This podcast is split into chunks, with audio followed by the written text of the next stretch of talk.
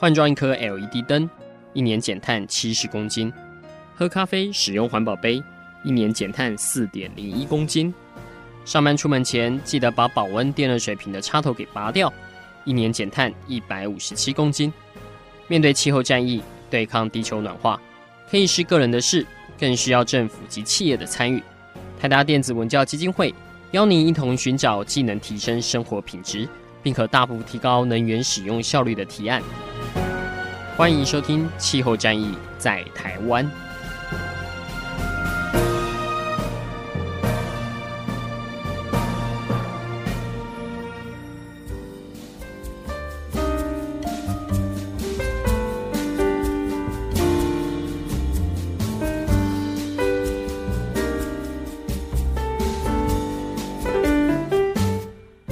欢迎收听《气候战役在台湾》，我是主持人台达电子文教基金会的张扬前。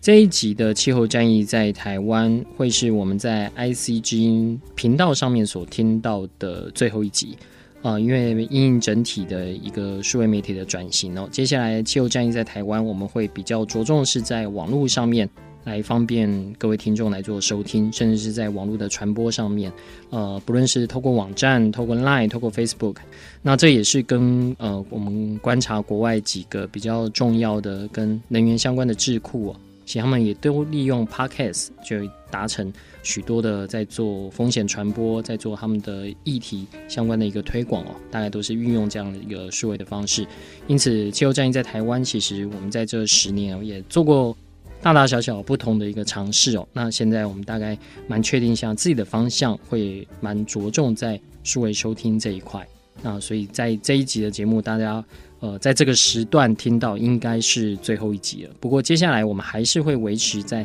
爱视基金整体的一个网页上面做点选，还是可以听得到。那另外呢，我们也会以这种主题的方式，以分季的这样的一个做法，来让各位听众对于更多的这些题目，而且是台达电子文教基金会我们所关心的这些题目，更深入的呃来去做一个探讨。那特别是在像工业节能。特别像在电动车，或是大家已经很熟悉的建筑节能方面，而在今年我们所强调，呃，许多跟生物多样性，特别是像水所带来这些改变哦。随着我们看到越来越多国际机构对于海洋、对于水环境，呃，相关的报告出来之后，我们在新的节目里面，在新的一季。也会比较多在讨论这一块，所以将来气候战役在台湾会变得比较是主题性的。当然，我们知道或许很多听众可能还是希望能够听到很及时的这样的一个内容。那当然，我们也会适度的做一些穿插，包括像是我们每年到呃联合国的气候会议里面，都会把最新的消息带回来。我相信这接下来也是我们主要的一个重点。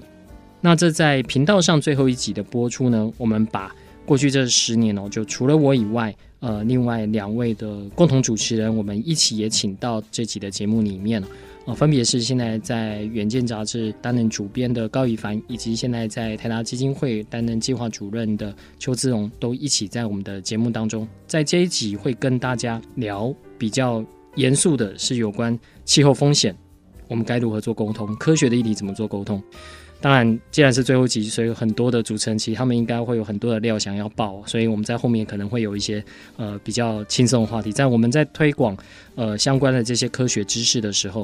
啊、呃，到底我们过去曾经犯了哪些错误？那这些错误，呃，到底有没有成功的？被修正，然后我们到底有没有把我们真的想要表达出去的这个意念哦，透过广播这个方式，呃，今天三位主持人也跟各位听众朋友可以一起来去做一个交流。我们是不是先请两位来宾，两位共同主持人来跟听众朋友打声招呼？诶，各位听众朋友，大家好，好久不见，诶，不是不见哦，好久没听见我的声音，我是以帆。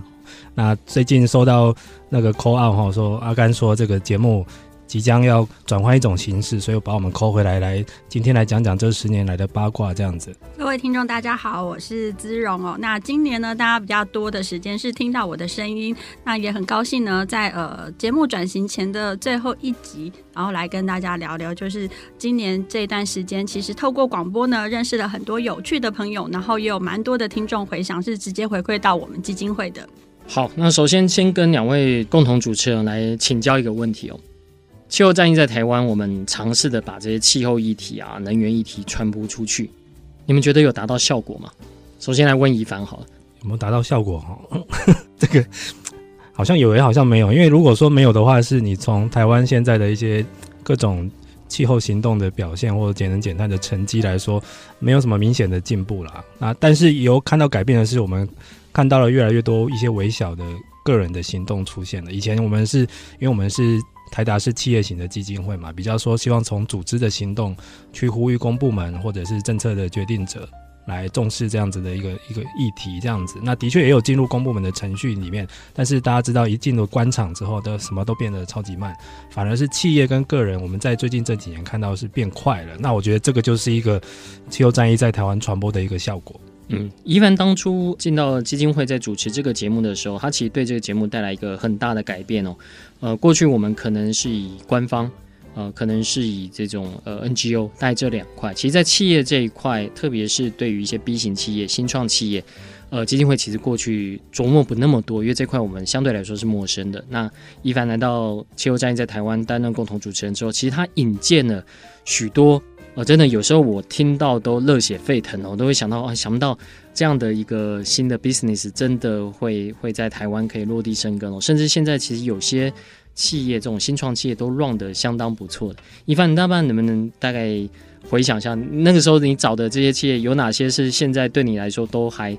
印象深刻的？在你那时候访问的时候，觉得哇，这个如果说这样的一个案例成功的推广出去的话，对台湾一定会有很大的一个帮助。嗯。因为的确，现在很多年轻人比我们想的热血多了。特别是说，他们有些人不只是把它当成一种类似环保爱爱地球这种善行的回馈之外，他把它当成个人的创业，或者是未来一种数位经济的参与的方式。我印象蛮深刻的有两个，一个是做那个帮人家做停车格分享的，哈，嗯，U-Space，对，那一家、嗯、那一天的录音还蛮好笑的，因为他记错时间哦，他同时段他要去领一个类似数位创新的官方颁的奖，这样子。嗯然后，但是因为他也答应我们在线，所以他就很不好意思。所以，嗯、呃，可能我们那个工作人员也记得那一天他非常的之赶啊，嗯，而且我们甚至还调动了前后录音的次序这样子。那他的个人的创业，就是来自于他一有一次因为违规停车被拖掉，嗯哼，也在这边录音室不远处，东区车位一一位难求哈，就愤而创业。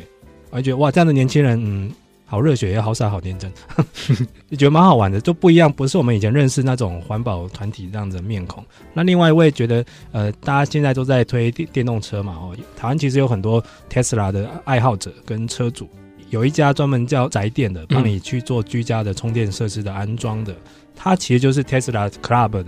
创办人，嗯哼，然后他本人是车主，他发现一堆车主都有这样的需求，嗯，原厂还没来之前，他就开始做了。对，有点像是他有有点像是素人或者是使用者自己去摸索出来，嗯，现在人需要什么样的一些比较偏环境类或低碳类的服务这样子，这种反而是以前我们比较，因为以前好像我们好像以这种议题推广者自居，是，但是使用者或一般大众真正的想法跟行动是超乎我们想象。嗯，其实这两个我也印象非常深刻，因为。其中一个，它其实就是共享车位，因为共享车位这个概念哦，就过去大家可能呃多少有听到，如果在政策倡议的话，他可能会说这样的一个停车格，我是用累进费率的方式，你停越久，那越不划算，所以就会让它的一个周转率。但是弄到私人车位也可以做这样的一个 share 的方式，我那时候听到其实是真的觉得呃，在台湾推应该还蛮大有可为的。对，的确有这个需要，而且他还受到一个市政府这边有帮忙做配合，因为。全世界的城市现在都是道路跟车位跟人行道在竞争，嗯哼，彼此竞争空间，甚至于说建筑也在竞争空间，还有公园绿地这种公共空间。那比较先进的城市的做法是减少道路跟停车位，甚至于说把车辆赶出去这样子，嗯。但是你又不能忽略那些的确有开车需求的人，所以就是必须要以前把个人自己家里面的私有停车位释放出来，那这个必须要有一个。不怕死的 冒险家去推动，因为这中间环节很多陷阱，很多绊马索，他们的确遇到一些问题，包括说，你知道吗？如果今天我把自己家前面的停车格拿出去借人家用收费，我的税率就变了，嗯，变成商用的地这样子，那这种不友善的法令就必须要靠这样的创业家去冲撞。去挑战，他们才会这样子的一些法规才会做出调整。嗯，充电桩的那个其实也是，因为现在我自己也开始开电动车了。嗯、那的确发现，就在充电方面，必须先做好准备哦。但老实讲啊，我觉得以现在的电动车的车辆数哦，现有的这些，不论是公有停车场啊、超充啊这些，其实都还呃还算蛮 friendly。当然，台达因为是 EV 一百的成员，所以你到公司总是都会有的充。所以就算你到哪里都没得充的话，公司还是会留一个位置给你啊。对，所以但是看到宅电哦，因为我看到它解决非常多车主的问题，因为跟这个。社区的管委会的沟通啊，那真的都是字字血泪啊！嗯、我看到大家在呃这种群组上面的分享啊，那甚至有些都已经要上法院了。嗯、所以，呃，有这样的一个有经验的这样的一个新创公司来帮大家做这一块，我相信对整体电动车的这个推广。是一定会带有帮助，因为现在看起来大家都还在熟悉这一块，甚至是不是管委会同意就可以，要不要过区选会？那甚至有一些呃，他们甚至有点名某一些县市，他们就很容易流于就是把这东西就推给呃区选会这边同意，那你们自己处理就好。他其实没有带起一个主导的一个作用，因为我那时候听这一集一番访问的节目，他们是说他跟管委会交涉是零失败。嗯，对，从来没有失败过，所以那时候是我我一直对这个案例其实是很有印象的。我一直觉得那种交通部或环保署应该直接征召他们来做电动车推广比较快。对，是这样就不用在很多车主真的买了之后都在烦恼说接下来要该怎么处理哦。好，先让我们休息一下，稍后再回到气候战役在台湾，我们继续跟两位共同主持人来聊一下过去在气候战役在台湾在 AC 之音所播出的这十年。发生了哪些令人感动的事情，或是呃，我们现在回想起来都还蛮热血沸腾的事。休息一下，稍后回来。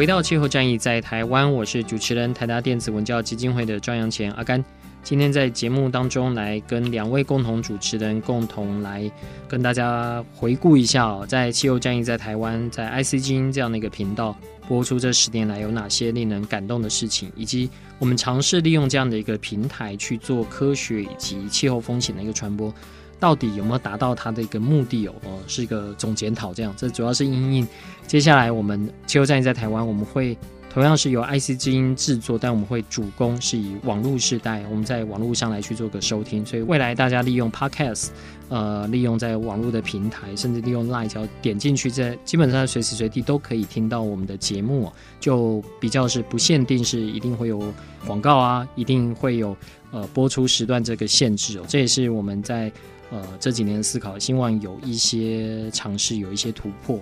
那刚才我们请到的是，呃，现在在远见当主编的高以凡。那他提到，他当初在气候战在台湾，其实带来一个新的气象，我就特别针对这些新创的 B 型企业家，他们如何去把这些绿色的点子化成是具有 business model，甚至是在台湾可以快速被推广以及复制的。那其实也都解决了很多。我们在第一线想要做，不论是绿色交通，不论是绿色建筑这方面的一个作为，那如果有这样有人提供解决方案，当然是最好啊。然后这个解决方案有很多时候是由年轻人呃共同来去做一个发想的。那接下来这边我们就来请教姿蓉，姿蓉这边当然是主要从 NGO 这边出身嘛。所以，姿蓉，你这部分就会跟很多，比如说教育界啊，比如说非政府组织相关。那你大概能不能跟我们，嗯，也回顾一下哦？就是在您做共同主持人这段期间，有哪些是你觉得印象很深刻的？你觉得透过这样广播有达到它的一个效果？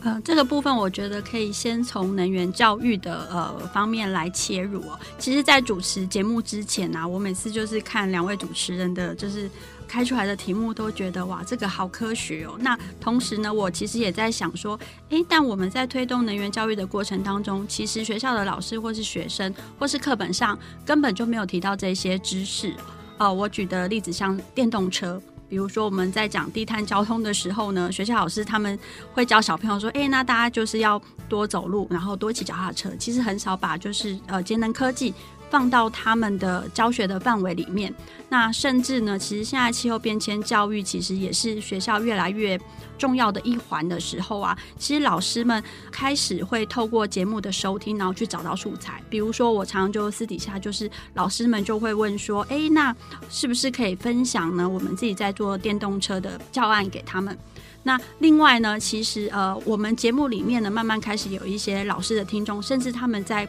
规划一些县市。一些比较大的气候变迁的呃教育工作坊的时候，他甚至会想要就是呃看是不是基金会的同仁有机会可以过去跟他们分享哦。那这个分享的题目其实就不只是说，哎，可能以前。学校里面早期比较去做的环境教育的范畴，而是他们对于气候变迁大会的发展是有兴趣的。那甚至对于碳税这些，其实以前呢比较不会是在小学老师的思维或者是生活经验当中出现的。这个是让我自己觉得蛮压抑，然后也是相当有成就感的。因为刚开始就是自己试图去找一些专家学者来做访谈的时候，呃，比如说上一集呢，我们在讲的是呃。亚马逊雨林的火烧，那我刚刚真的在路上有遇到听众跟我分享说，诶、他去亚马逊亚马逊雨林所看到的一些状况这样子。那呃，也有老师就开始会去呃，把今年度所发生的一些呃气候变迁相关的大事、极端气候引起的一些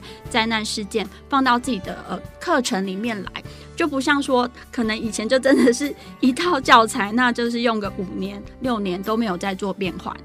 OK，这也跟刚才一凡提到，就是有些时候我们当然把这些新的讯息提供出去，但它一定要做一些转化。但这个转化出去之后，呃，它有没有可能突破同温层？啊，这是我们一直在想的。每次我有时候在看我们自己低碳生活部落格的这个后台啊，去看到底是哪些人在点阅我们的这个内容，那我都会看，有些是呃粉丝，有些是非粉丝。那如果是非粉丝点的比较多的话，我当然会比较好奇，说是怎么样的题目会引起大家的共鸣。比如说一凡之前呃花了蛮多的时间在观察，像台湾一般民众对塑胶的感觉。呃，限塑这个感觉跟气候大会这两个放在一起，他们可能会觉得塑胶这个议题是比较容易懂的，呃，比较容易切入的。我不知道您在跟这些教育工作者在讨论的时候，有没有发现，虽虽然说他们现在也开始会把碳税啊，把这些气候大会东西放进去，但他会不会还是有一个门槛的问题？当我们在做这样的一个广播节目的时候，因为。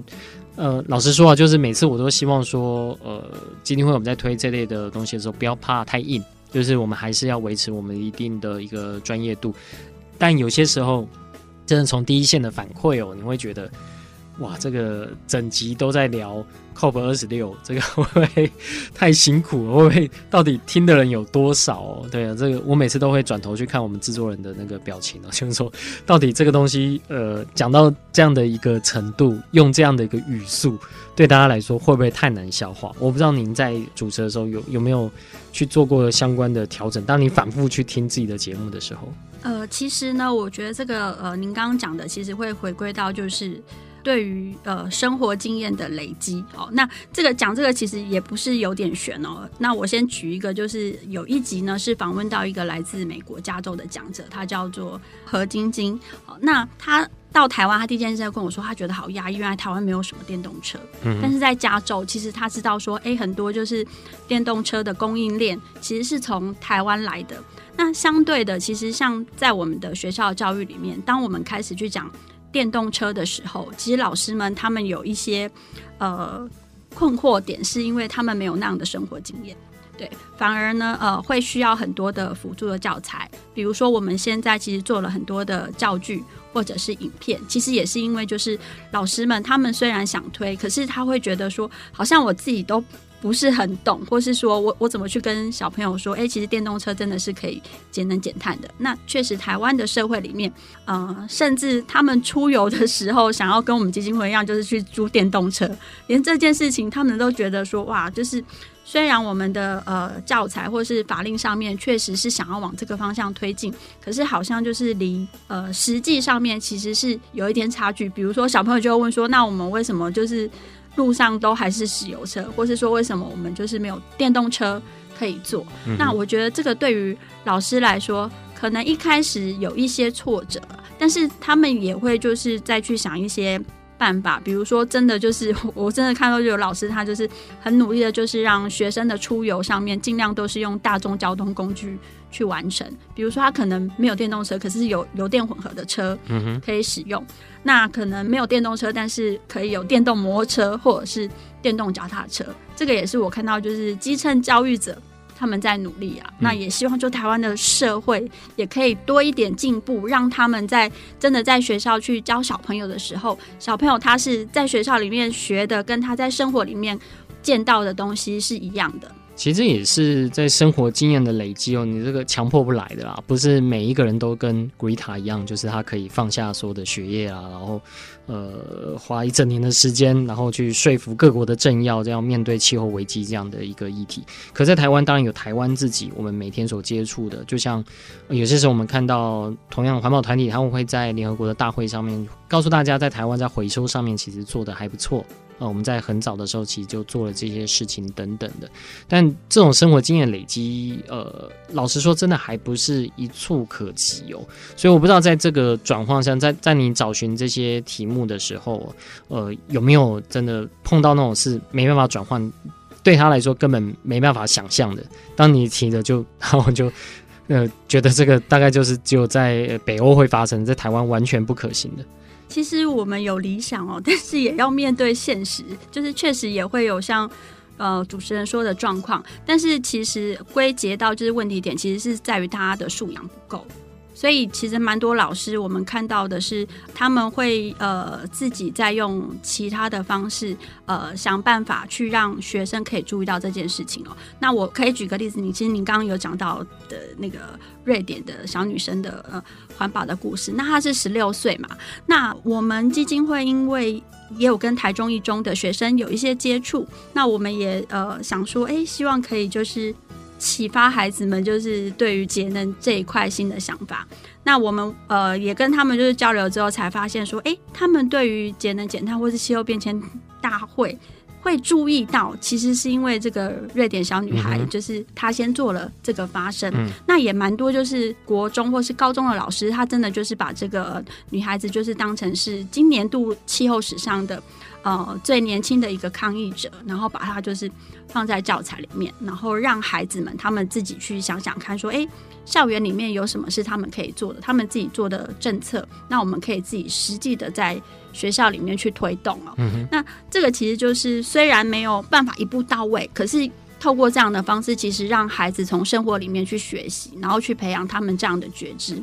那另外一个部分，我我想，因为呃台达基金会自己本身在做能源教育，所以在发展的过程当中，其实我们自己也曾经遇到了一些问题，但是找到的方法，再回过头来就是跟老师分享说，哎，哦，我们可以用什么样的方式，然后去解决目前遇到的问题。我觉得这个也是呃后来节目里面其实有蛮多的呃教育工作者会私下在找我们交流的一个很重要的原因。嗯，好，谢谢志龙的分享哦。我觉得这些内容其实都蛮重要，包括其实我自己在 YouTube 里面会看到有网红，呃，气候网红啊，专门针对古伊塔的每一段的演讲去做文本的一个分析，就每段每段去做这个讲解。那其实他你会发现，他每一个时期他所提的这些，其实真的是有他的一个意义在，其实还还蛮不容易的。当然，呃，现在看起来好像正反的意见对他的评价都有啦。不过，我觉得在唤起大家。有这样的意识来说，它的出现真的是跟呃我们长期在在推动，有些时候我们真的忘了一些什么样的一个东西，它刚好可以让大家去想起这一块。再让我们休息一下，稍待回到气候战役在台湾，我们继续跟大家回顾一下，在过去十年气候战役在台湾在 ICG 的播出，我们大概呃过去曾经有哪些我们自己觉得很精彩的，那又有哪些我们其实期待未来可以做到的？休息一下，稍待回来。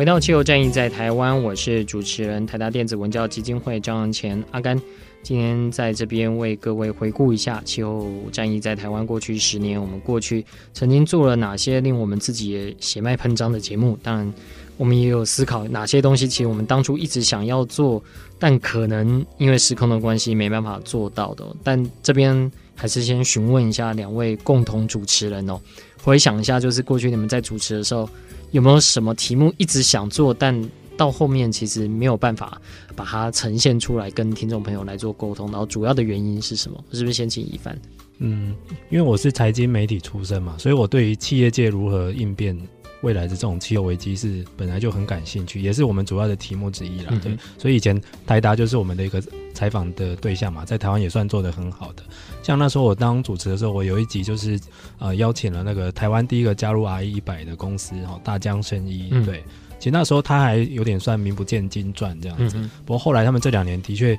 因为加入的这个动作，反而让他。变成了这方面的一个领先者哈，是先不管他还有没有做到，因为台湾最近又有一家加入了哈，所以现在台湾有四家加入 RE 一百，然后你会觉得很妙，为什么都是那些美妆、生技、医疗类的公司？啊嗯、这个产业有什么很大的压力吗？好像也没有，但他们反而先做了。反而我们自己觉得压力比较大的应该是这些制造业、嗯、耗能产业嘛，嗯、像甚至于像中钢这种船产这种屡次被环团点名的这种所谓高污染、高耗能的产业，嗯你会觉得很微妙，好像该急的他不急，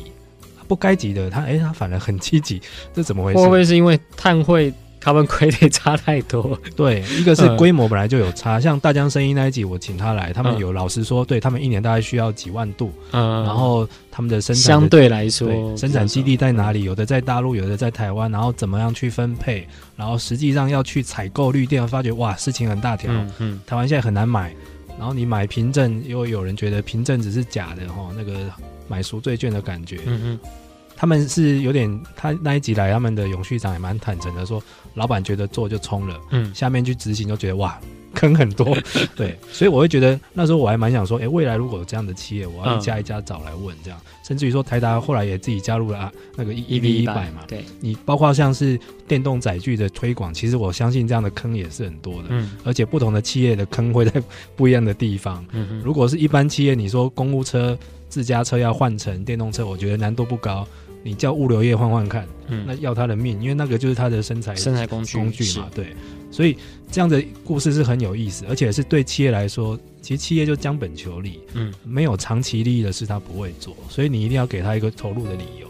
当然，你邀请这样的来宾，他们免免不了一定会在节目上抱怨一下政府的一些问题，嗯、不管是政策还是法规。所以这个样子，我觉得也是一个很好的去塑造压力。嗯，因为比起那种我们一般升斗小民或环境团体的一些压力，其实政府比较怕这些所谓的利益团体，或者是比较位高权重、有实际的经济影响力这样的一个人这样子。嗯、哦，你看我们今年有一个财经首富出来选总统，就已经闹这么大的风波。嗯，未来如果我们财经界也出一个 Greta，哎，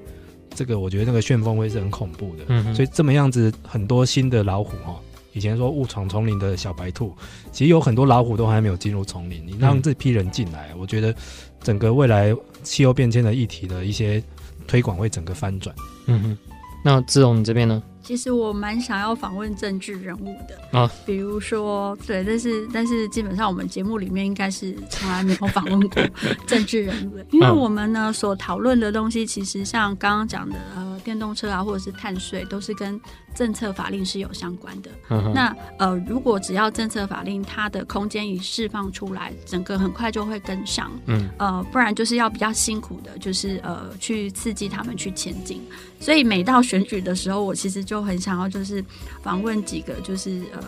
政治人物，然后想要了解就是他们真正对于这件事情的对于倡议的看法。然后，可你觉得他们讲的是真话吗？还是对于实践性？但是我我想那个是一个就是虽然都会有政策呃发表会，而且当然也知道说这些其实可能都是幕僚做出来的，是啊是啊。对，但是其实也蛮希望说有机会可以跟他们就是去做一些互动。嗯哼，对，毕竟是就是呃呃，政治人物没有来过节目里面，我觉得是就是自己在经营的时候的一个小小的拼图，好像没有拼上去。那另一块是呢，我曾经想过说，就是让我们台湾有一些在能源教育里面其实发展的比较前面的学校，那学校里面也有一些特别优秀的小孩子，嗯，所以曾经也想说，就是把小朋友就是拉到节目里面来访问。嗯嗯，对，小朋友，你说小学学龄，差不多五六年级是可以，就是讲的头头是道了。嗯哼，嗯，哦，你所以你你有发现到有这样的小朋友了？诶、欸，确实就是比较早会一点啦，但是就是实际上面去了解，嗯、可能就是父母也怕小孩子太早成名。其实我们之前有访问过政治人物啊，嗯、对，然后我们其实也蛮常访问官员的，但是、嗯、呃，这里也跟大家坦诚啊，因为毕竟是公共媒体，就是你讲出去之后，你基本上要为你讲的话负担后面的所有的政治风险，所以你可以发现有些时候他谈的东西不会太。是他实际上真的想的东西，对。那我我也可以分享一下，甚至我们有访问过官员，他基本上就完全照稿念，所以你就发现很干哦，就是你在旁边干着急，就说你、嗯、你明明关掉麦克风这么能讲，然后呃，实际上面对麦克风的时候就只能照着这个念，因为他怕如果呃毕竟是事务官，如果讲错了一个什么事，他可能后面呃会有蛮多事情要负责的、哦，所以。有些时候真的是两难。当然，我们知道说他们的位置是很重要，可是，一旦碰到媒体，因为可能很多人对媒体都有被伤害过，所以对这方面应该是比较担心。我想，一凡应该记者跟媒体的之间的啊、呃，记者媒体跟这种官员之间的这关系，对啊，其实政治人物的确，他们一上媒体就是另外一个样子了。嗯，对，可能私底下都很真性情，很能聊这样。嗯，哎。超会讲的，但是一上了媒体，他必须为他那个位置负责，或者是有时候必须为他的政策去护航，或者是辩驳。嗯哼，这个是他的工作，这没办法。所以要在我们试图用广播来做政策沟通，通常如果是顺风的话，可以。嗯，比如说他刚好推出一个新政策，希望大家来了解。那个时候或许是可以，但是如果是进入到一个有一个正反两方的辩证的时候，嗯哼，通常他们会蛮抗拒的，也也不只是政治人物，包括像我记得阿甘有一集就跟我们一起去找中油的董事长嘛，嗯嗯，国营事业的，其实也是半个官员了，他也必须为他的每一字每一句要很计较、很小心，甚至于你会发现旁边有幕僚在打 pass，对啊，叫他不要再讲这个，还在等公车的时候，拜托你不要再讲了，赶快喊停这样子，嗯。所以这样的状况，其实在，呃，即使像《气候战役在台湾》这样的节目，我们不是在冲收听率啊，我们还是希望是让大家更能了解呃气候跟能源相关的这个最新的进展哦，都难免会碰到啊。所以我相信在这一块，呃，有许多的地方，或许是呃，也许我们接下来在转型的时候，当我们面对像在工业节能，我想这一块一定还是会有很多是跟政策有关系的，因为你如果没有一个足够的一个政策引导的话。你要大家佛心来的，呃，自己去做这个减量哦，那，将本求利并不是一件容易的事情啊，所以这块就变得，呃，我们要如何去做？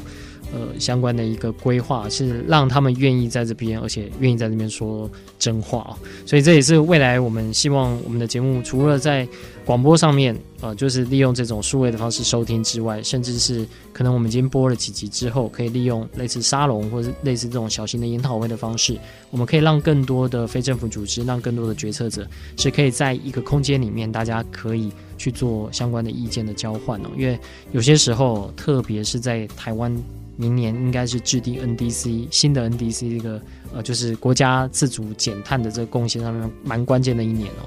有没有机会是从下到上共同去做一个讨论哦？呃，不是像我们上次提台湾的减碳目标的时候，比较是由上到下，而且大家对于最后达到这个目标到底有怎么样配比，其实到。目前为止，就我们所知，并不是具有一定的共识哦。哦，就是这里面到底哪些能源呃要占到多少的一个百分比，所以这个会是接下来气候战役在台湾我们呃以季以主题这样播出蛮重要的一块哦，希望能够对呃台湾社会有带来一些正向的影响。好，再让我们休息一下，稍后再回到气候战役在台湾，我们继续跟两位的共同主持人来聊一聊，大家对于新的节目会有什么样的一个期盼。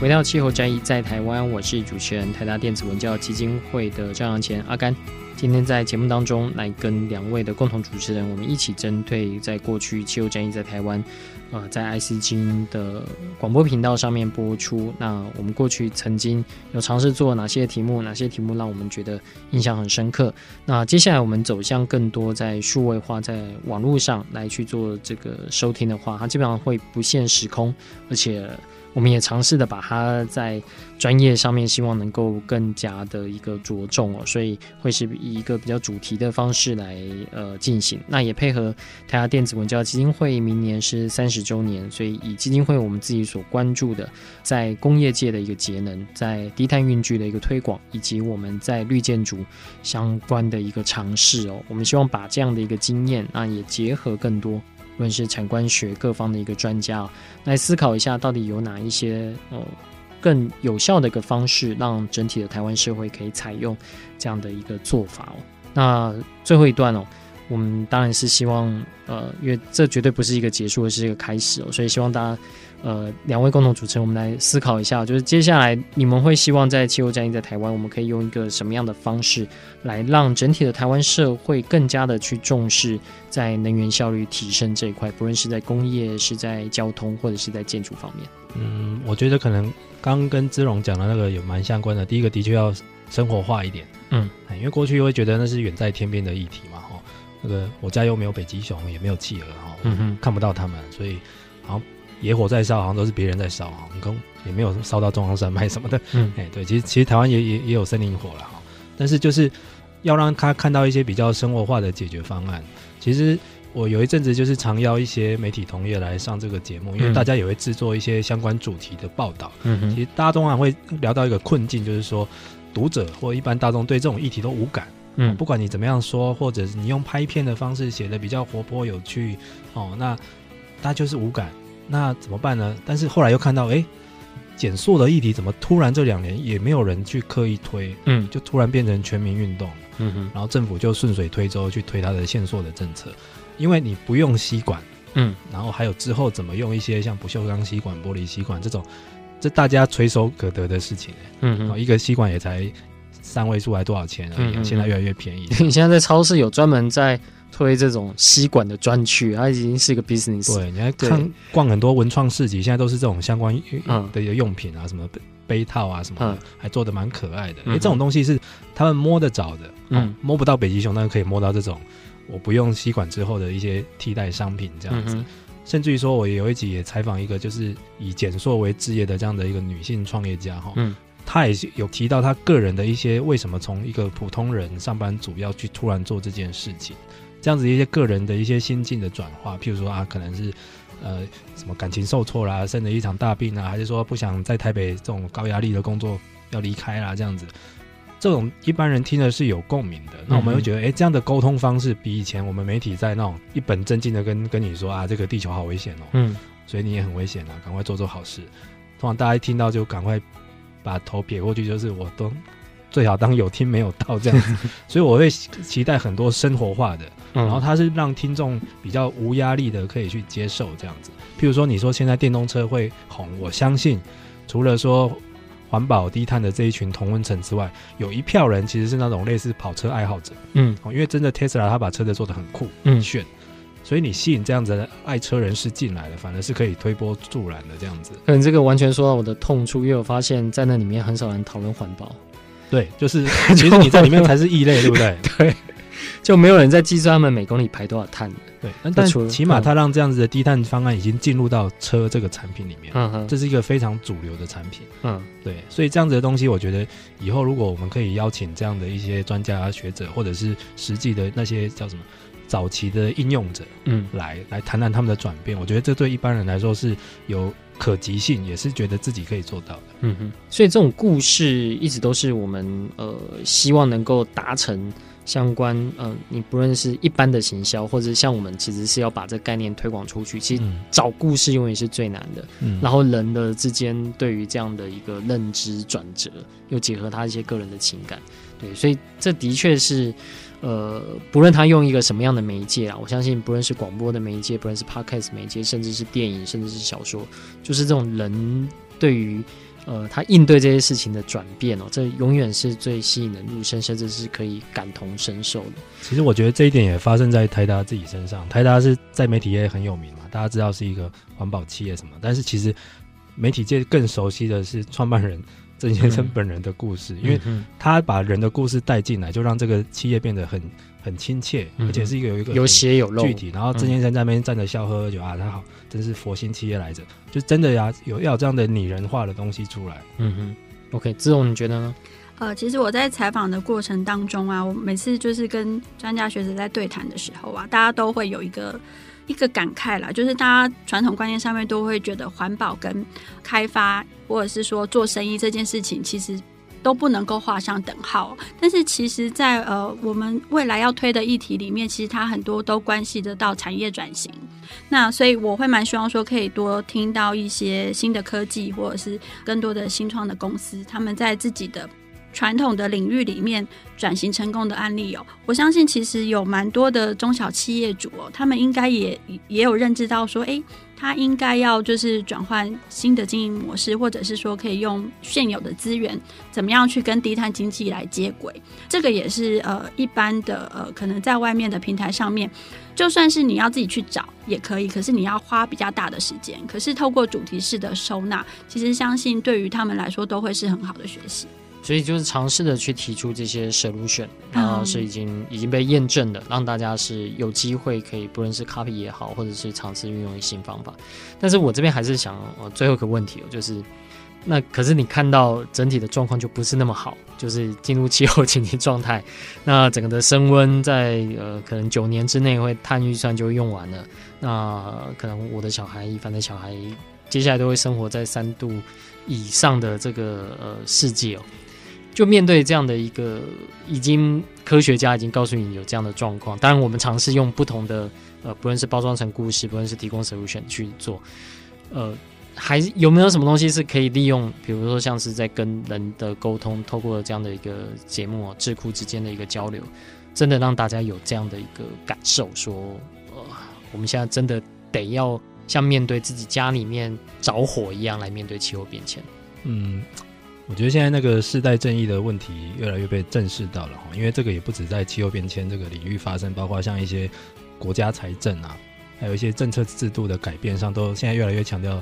要让年轻世代的声音进来。为什么 Greta 会这么受到瞩目？也是因为的确过去没有这样的角色，过去感觉都是不是学者型，就是官员型或环保团体这种，那就等于第一人称，对，因为他就是受受影响的这一代。对，对，以前有一个故事是有一个 CEO 在开会的时候。会议室里面要留一张空的椅子，代表顾客，随时要听顾客的声音，不要觉得我们在里面说了算。嗯，我觉得未来在气候圈的场子里面也要这样，就是不管年轻世代有没有注意到，要保留他们的名额，让他们进入讨论圈，这样。甚至于说，呃，大家最近可能有注意到一条新闻，就是台湾最高学府台大有承诺说要以后不会再投资那个化石燃料的企业了。这个就是学生去促成的。以前我们就有接触到那些在推动的学生们，所以，但是他们一直走了好几年。我那时候刚去接触的时候，大概三年前吧。哦，那一位始作俑者、推 推动者，现在也去国外留学了。反正是后来的学弟妹来完成这个，然后也不是那时候的校长，是另外的校长就。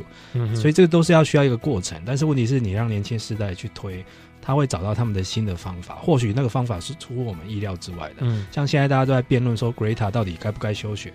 我相信东方的家长都会持反对意见了哈。最近那个日本的环境部长就说不要休学去搞这个，就是很东方父权主义的思想。但是年轻世代不会照你的规划去走的。我们现在已经觉得对未来他们会深受其害，所以你要赶快把他们拉进来，让他们说话。就算他们现在表达的不一定马上可用，或有点偏离正确这什么的，嗯、那毕竟那是他们的权利。我想要分享一个案例哦，就是我们最近能源教育的课程呢，那去了南部的学校上课，那我们有一堂课是在讲再生能源嘛，然后结果小孩子就说：“哎、欸，我家都有太阳能板了。”所以，这反而是我们的就是老师们其实有被吓一跳这样子，因为其实上课这这个课程也是推了好几年了。欸嗯就是开始发现，哎、小朋友就是家里面说，哎、我爸爸已经有装了哦。我想这个应该就是一个好的开始，只是我们也希望说，这个脚步真的可以再快一点。OK，所以就是我们在跟我们的乐听众在接触之后，有更多来自于他们的反馈哦，不论是呃面对气候紧急状态，甚至是他们自己有一些 solution，其实反而是我们可以在这中间去学习到。因为如果他都做得到，那没有理由你好像要带过去教他什么的，我们自己做不到。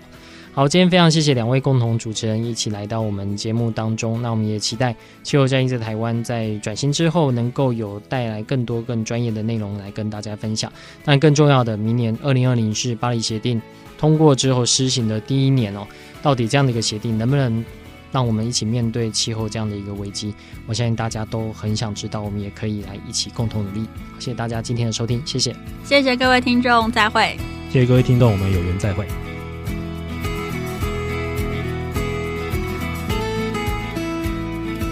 以上节目由台达电子文教基金会独家赞助播出。台达电子文教基金会邀您一起环保节能爱地球。